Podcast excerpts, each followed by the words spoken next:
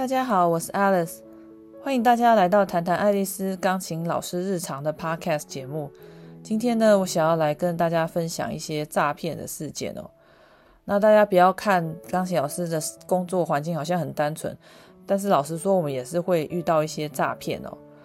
那近几年来，诈骗的事件频传哦，几乎每一天我我都会收到一些诈骗简讯，收到已经很麻木了。不过在十几年前哦。诈骗简讯还没有那那么猖狂的时候，我就遇到很多诈骗的事情。呃，不过有些严格算起来不太算是诈骗，有点像是欺骗的嫌疑哦。那我今天要来要来分享几件，就是我以前遇过的求职诈骗事件。其中有一件我非分享了非常多次，那我也写在我的粉丝页跟大家分享。所以我在这边想要跟大家呼吁，真的是不要做坏事哦。你做了坏事会被别人记一辈子。就像我现在就是要做 podcast 节目，再来跟大家就是分享一次。反而是你做了很多好事，也不一定会被记住，但是做了坏事，真的是会被呃遗臭千年哦。那那个时候我刚从美国的研究所毕业，那因为家里有点事情，所以我就先回台湾。那回台湾之后呢，我就想说要先去找一些工作来做。那时候我在求职网站上看到有一个小型的音乐唱片行想要应征助理。那他的工作内容是帮客户订国外的 CD，那也算是啊音乐相关的工作。那我想说，哎，还蛮适合我的，所以我就寄了履历去给这家公司哦。就很很幸运，没想到一下子就收到了这个呃面试通知哦。那我还记得那间公司那间唱片行是在台大公馆附近，而且是在二楼。那一楼大多都是餐厅啊，或是美食摊贩，算是非常热闹的一条街。我到了那个公司之后，就发现只有老板一个人。他跟我说，因为他们公司刚刚起步，所以还没有请很多员工，所以我也没有看到其他的人。老板看了我的履历之后，就问我一些简单的问题，感觉起来他对我的学历啊，或者是学经历那些都没有太大的兴趣。他就马上问问我一个问题，他说：“呃，请问你的人生梦想是什么？”当下的我觉得这个老板还蛮有愿景的，怎么会想要问就是来面试的人来？呃，这些问题，那我也就傻傻回答，我说我想要就是从从事音乐教学工作啊，想要拥有自己的个人音乐工作室。这个老板听完之后也没有太大的反应，他就说：“你知道吗？如果你想要拥有自己的音乐教学工作室，你需要花多少钱吗？”我刚刚说我不知道，因为我没有经验。就我没想到这个老板接下来花了一个多小时，告诉我一个可以完成我梦想的方法。他告诉我要加入某一间的直销公司，原来这个老板他是就是想要就是利用征才的方式去找他的直销下线哦。那我当时就觉得五雷轰顶，找了这么多工作，花了这么多时间，好像不是很顺利，也觉得很不舒服。但是我又不太敢反抗这个老板，因为我不太确定他到底是不是真的要找员工，我很怕失去一个可以工作的机会。那经过这个老板一个多小时的疲劳轰炸。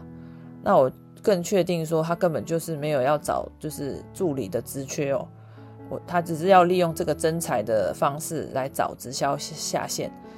那经过一个小时的洗洗脑，这老板看我好像没有要被说动，他还是很不死心，他还找了他另外一个下线要跟我联络。那所以就是后来这个下线也有跟我联络。那我们也有约出去聊了一下，不过这个后续我就先不讲了。呃，反正这个就是也是不是太好的经验。那后来呢，我又去了台湾呃一个很大的音乐教育机构找工作。那我要先声明，不是雅马哈，是其他的。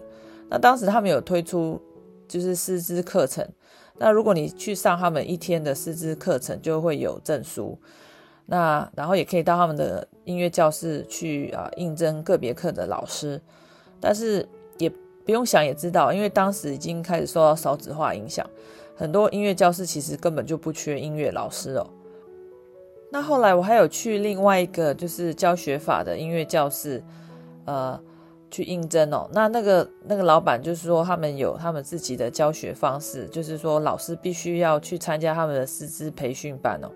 那这个师资培训班是你要付钱哦。那当时我听到价钱有点吓到，因为要好几万块的台币。那他的意思是说，你上完这个师资培训课之后，他就会开始帮你那个呃排学生，就是让你在这边教学生。但是我觉得不是太保障哦。那我也不知道说到到底他会排给我几个学生。呃，这给我感觉是说这些音乐教师好像是想要两面赚哦，就是又想要赚老师的钱，也想要赚学生的。所以这就是我在就是台湾遇到的一些状况。那我现在来说一下我在美国遇到的一些状况哦。那我们比较常遇到的就是说会收到一些 email，就有人说他们的家人过世。呃，想要把平台钢琴送出去，那是免费的哦，但是你要付自己付运费。那有些人就是觉得很划算，然后呃，你可以免费得到一台平台琴，有什么不好？但是其实那些人他们是要骗你的运费哦。如果你把那个运费汇出去给他们，他们马上人就不见了，你也找不到账号。这个是还蛮常发生的，因为我已经收过很多次的这个呃 email，但是我其实都不会去回复啦。